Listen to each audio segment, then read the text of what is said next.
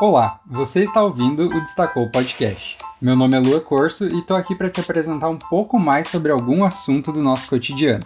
Então pega sua xícara de café ou a esponja de lavar louça e aumente o som.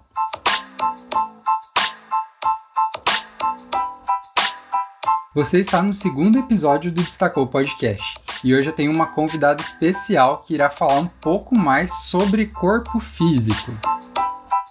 Júlia, seja bem-vinda, se apresente, quem é você e de modo geral, você é uma pessoa feliz? Oi, Lua. Então, eu me chamo Júlia de Sá, eu tenho 20 anos, sou estudante de jornalismo e amante um pouco da, de questões como o amor próprio, feminismo e diversas outras lutas. Sim, eu sou feliz hoje. Então, Júlia, na sua adolescência, seu corpo foi padrão? Como é que era teu corpo? Meu corpo nunca foi padrão, eu sempre fui gordinha, a minha vida inteira, desde, que eu, desde criança. E você já foi ofendida pelo jeito que era teu corpo ou é o teu corpo hoje?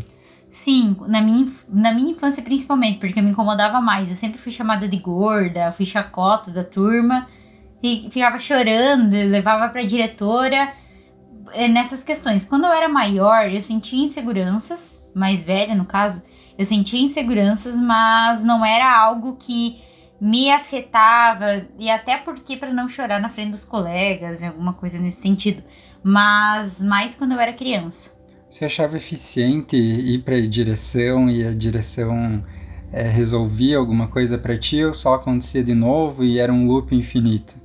A direção só conversava com a pessoa que me que me violentou com aquela palavra e pronto, mas continuava acontecendo. O que, que você já fez para modificar o teu corpo para se incluir em algum padrão físico? E você se arrepende de alguma coisa que você fez? Bom, felizmente eu só tive acompanhamento com nutricionista para melhorar a alimentação e também fui na academia e me privei de comer algumas coisas que eu gosto com uma frequência que eu comia anteriormente. Eu não me arrependo de ter feito. Talvez eu me arrependa para a finalidade que eu fiz. Porque eu fiz buscando emagrecimento sempre e não buscando ter uma saúde. Eu podia passar por que dependesse, sendo que no final eu, eu emagrecesse. Não importava qual era o caminho, importava o que, o que resultaria aquilo. É, você falou sobre deixar de comer alguma coisa. O que, que você deixava de comer? Que hora do teu dia você limitava o prato? Você não comia alguma coisa em específico? Como é que era essa dieta? O que, que você fez que te deixou magoada? Que você parou de comer alguma coisa? Eu me privava às vezes de comer, por exemplo, um pastel na hora do recreio na escola, para deixar para comer outra coisa. Quando eu emagreci, que eu vi o antes e o depois, o famoso antes e depois, eu eu vi que aquilo tinha um tinha um sentido, sabe? Eu cheguei aonde eu queria, tanto que eu tinha uma foto, foto de antes e depois no meu Instagram, né, nas minhas redes sociais, e eu excluí essa foto, porque eu não acho válida essa foto do antes e depois. Eu acho uma babaquice, na real. E a, eu me privava disso. E quando eu, eu ia comer, eu sempre comia. Por exemplo, isso me afeta até hoje. São coisas que tá ainda na minha cabeça e me afeta até hoje. Se tem macarrão, por exemplo, para comer e arroz, eu tenho que escolher um dos dois. Eu nunca posso comer os dois. Se eu como os dois, ou se eu repito, ah, me sirvo novamente de arroz ou macarrão, eu fico culpada depois. Eu posso comer, mas eu me sinto culpada. É errado chamar alguém de gordo, gorda, gorda? O errado é utilizar a palavra gorda ou gordo pra xingar uma pessoa. Porque essa palavra, ela é um formato de corpo. Como existe magro, você sai por aí xingando as pessoas, ah, seu magro. As pessoas chamam de magrelo, de, algum, de alguma outra palavra, sim. As pessoas, eh, essas pessoas também sofrem com isso aí. Só que a questão é, é, o gordo é só uma forma de corpo, não é um xingamento. O errado é a pessoa utilizar isso para afetar outra e essa construção inteira em cima dessa palavra. Pessoas do Instagram que a gente segue, as tal influencers, discorra sobre. Eu acho que tem. As coisas têm muito limite, sabe? E uh, tem muita influencer que é muito boa. Por exemplo, eu acompanho o trabalho de pessoas que eu me identifico. Raineon, Alexandrismos, a Rízia Cerqueira. Todas são pessoas que não estão dentro do padrão e que são parecidas comigo. Eu acho que influencer. Uh, que fica compartilhando dieta, que fica compartilhando treino, eu não acho isso válido.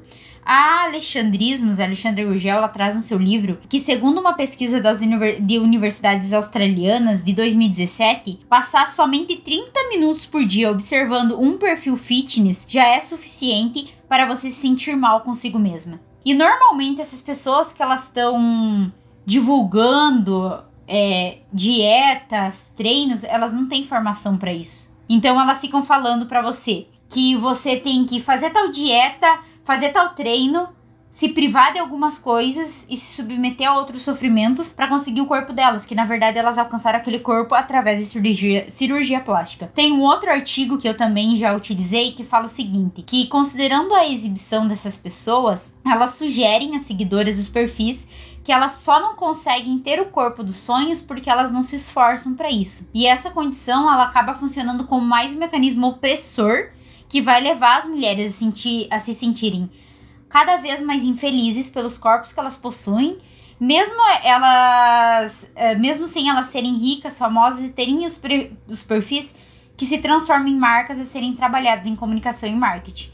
Então esses perfis só estão prejudicando, então a gente tem que cuidar muito quem nós seguimos. A gente segue pessoas que são parecidas com a gente ou pessoas que na nossa cabeça a gente queria ser, mas que a gente só vai alcançar se a gente tiver milhares de reais no bolso, né? Porque é muito caro para você pagar todas as, as, cirurgias plásticas que muitas pessoas fazem e não falam para seus seguidores. Bom, só para avisar você que está escutando, todas essas referências que a Júlia está trazendo vão estar aqui abaixo da plataforma que você está ouvindo ou lá no Instagram do Destacou Podcast. Júlia, você trouxe a Xanda do Alexandrismos no Instagram e ela fala sobre mulheres gordas não acharem roupas em lojas e também ela fala de mulher, mulheres magras que apesar de elas terem dificuldades também, elas ainda acabam achando mesmo que seja na sessão infantil. Você já teve alguma dificuldade de achar alguma roupa para o teu corpo ou já encontrou alguma roupa que não foi feita para o teu corpo? Eu nunca passei por isso, porque eu sou fora do padrão, mas eu não sofro gordofobia. Quando eu vou comprar uma roupa, eu, apesar de eu usar 40, 42, MG, eu encontro esses tamanhos. Às vezes você pode não encontrar um cropped para você usar, um vestidinho mais apertadinho no teu tamanho, mas encontra. Essas questões que a Alexandra Gurgel fala entra na questão de gordofobia. Magra, não existe magrofobia. Magras, pessoas magras não sofrem por ser magras. Pessoas gordas sofrem dentro da sociedade. Porque uma pessoa gorda, gorda assim, eu nunca sempre quando eu fui sentar numa poltrona, por exemplo, eu sempre coube nessa, nessa poltrona. Consegui sentar nessa poltrona. Eu vou num lugar, eu encontro roupa para me vestir. Eu, eu passo numa catraca de ônibus. Passo numa em qualquer outra catraca. Então eu não sofro de gordofobia. Então por isso eu sempre encontrei uh, roupa para mim. Pra ti, o que, que é essa ideia de afinar o nariz com maquiagem? É para alcançar o padrão estético de beleza. O nosso padrão. Se eu pudesse dizer uma pessoa que criou o padrão estético, eu diria que foi um homem cis hétero branco. Porque o que, que é o padrão. O, o. Desculpa. O nariz grosso, o nariz grande. Vem de que cultura? Do povo negro. Por que, que a gente tem que afinar? Para buscar esse padrão europeu de beleza, pra gente ser essa Barbie, entre aspas, né, eu digo, para alcançar essa Barbie. Lembrando que a Barbie também não é proporcional ao corpo dela, né? É, a própria certeza. boneca já não é proporcional. Por que, que foto com celulite e estria exposta chocam tanto? Porque não, não é uma coisa que é normal de se ver. A, a mulher, ela não pode ter celulite, ela não pode ter estria. Por isso que ela precisa gastar tanto dinheiro e tem uma indústria que ganha tanto em cima disso. Tem que parar de tomar coca, tem que parar de comer fritura, tem que se cuidar ao máximo. Claro que a coca, a fritura podem te causar outros pro problemas em questão de saúde, mas às vezes a gente se preocupa mais com o estético do que com a saúde quando a gente se priva de comer outras coisas. Qual a sua relação com o seu corpo hoje? Hoje eu sou bem feliz com o meu corpo, assim. Eu me aceito do jeito que eu sou. Claro, às vezes eu posso ter alguma insatisfação e me incomodar. Ah, porque eu acho que eu tô go mais gorda. Porque eu posso ter alguma insatisfação ou me sentir mal em algum dia, mas hoje, com o meu corpo, eu me sinto uma grande gostosa. o que você é, enfrentou para chegar a essa relação é, com o teu corpo e o que, que uma pessoa pode seguir para se aceitar? Você leu alguma coisa que te ajudou? Como é que foi esse processo? Felizmente, para mim alcançar uh, essa relação com o meu corpo, eu nunca precisei passar por ou, ou algum distúrbio alimentar, enfrentar esse tipo de coisa. Eu só fui para academia, me privei de comer algumas coisas, como eu mencionei anteriormente, e eu já pensei em praticar bulimia. Eu só não pratiquei porque eu tenho dificuldade para vomitar. Até, tipo, se eu tiver mal, eu tenho dificuldade para isso. Há pouco tempo atrás, eu percebi que para mim alcançar, eu entendia na minha cabeça que para mim alcançar o amor próprio e me amar, eu tinha que ser magra. Então, eu fui pra academia, eu me privei de comer algum tipo de alimento para alcançar a magreza, para ter um corpo considerado magro. Quando eu alcancei esse corpo, pesando 56 quilos, eu ainda estava insatisfeita. Eu ainda me odiava, eu não gostava do meu corpo. Eu às vezes eu podia me sentir bonita, mas eram difíceis os dias. Eu ainda me sentia insatisfeita. Hoje eu tô com 8 quilos a mais e eu já me sinto bem, eu já me sinto bem melhor e eu consegui entender que para mim buscar o amor próprio, eu não buscava amar o corpo que eu tinha. Esse corpo que me proporciona viver tantas experiências como eu já vivi. Eu queria emagrecer, queria mudar esse corpo para me amar ele. Então, não existe uma lista de tarefas que você tenha que seguir para conseguir amar o teu corpo. Mas pode partir do, ponta, do pontapé de você olhar com mais carinho para ele. Porque o teu corpo é o teu lar. Você veio ao mundo assim. E ele te proporciona correr, ele te deixa correr, ele te deixa andar de bicicleta, ele te deixa produzir arte, ele te deixa escrever, ele te, te permite trabalhar. São tantas coisas que o nosso corpo nos permite que seja é, que é dolorido você odiar um, um lugar que te traz aconchego. E é você que vai estar tá sempre aqui por ti. Então é esse corpo que vai estar tá sempre aqui contigo. Então para que mudar ele? Para que sofrer tanto e passar por, por procedimentos e, e cirurgias tão invasivas para conseguir outro corpo, sendo que o, o corpo perfeito nem existe? Bom, chegando ao final desse é, episódio, uma pessoa chega hoje na tua frente e fala: Odeio meu corpo. Qual a primeira coisa que você vai falar? Eu vou pedir para ela por que, que ela odeia o corpo dela. As inseguranças, elas foram criadas porque você tem insegurança? É uma coisa de dentro de ti? Ou porque uma sociedade inteira tá falando que esse, pedacinho do teu corpo é feio? Porque existe um corpo perfeito que tá no teu imaginário, criado no teu imaginário por pelo capitalismo e por indústrias que criam isso para ganhar dinheiro e por isso você odeia o seu corpo. Ou é porque uma coisa que vem dentro de ti. Porque se vem dentro de ti, dá para ser tratado isso. A questão não é, ai, é proibido fazer procedimento estético, então. Ai, não posso fazer uma cirurgia plástica. Não, você pode. Só que antes disso, você tem que pensar: você tá fazendo isso por você ou porque existe toda uma sociedade te obrigando a fazer isso?